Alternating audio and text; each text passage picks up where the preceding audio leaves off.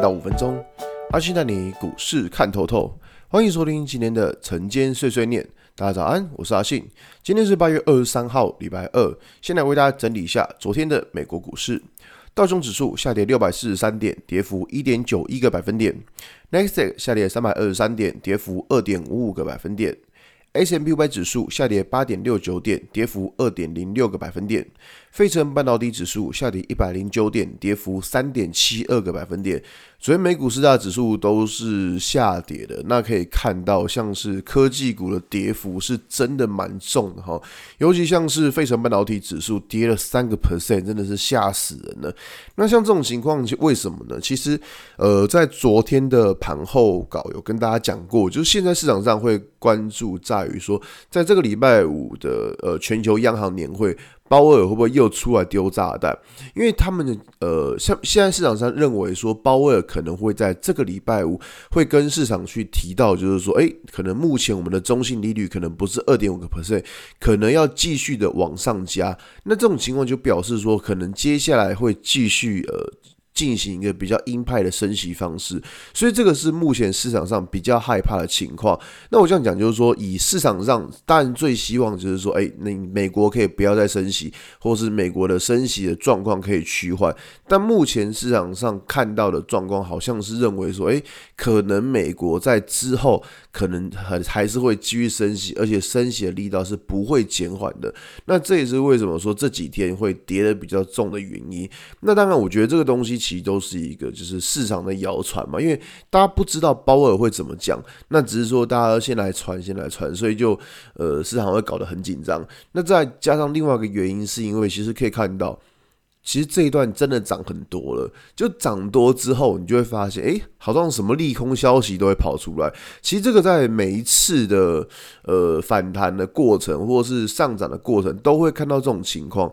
当指数涨多了之后，你就发现，哎，好像很这么奇怪的利空都会跑出来这样子。那指数跌下来之后，哎，又会变成说有些很奇怪的利多消息会跑出来。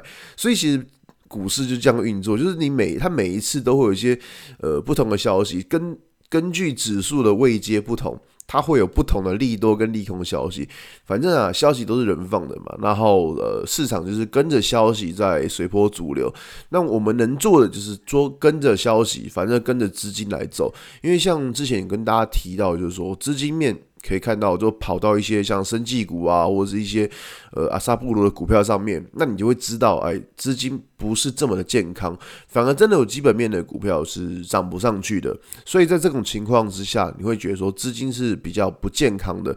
那如果知道资金不健康的情况之下，你当然就会选择，就是可能呃第一个资金部位缩小嘛，那第二个就是你可能会稍微先观望一下。那在昨天还有一个比较有趣的情况是恐慌指数，昨天恐慌指数是上涨了十五趴哦，像恐慌指数涨那么多，其实都不是太好的现象，因为我们知道恐慌指数它就是一个反指标，或者是你可以叫它是领先指标，因为恐慌指数太强，这东西如果太强的话，代表说现在市场上的恐惧是比较大的，但是呢，我这样讲就是说，其实。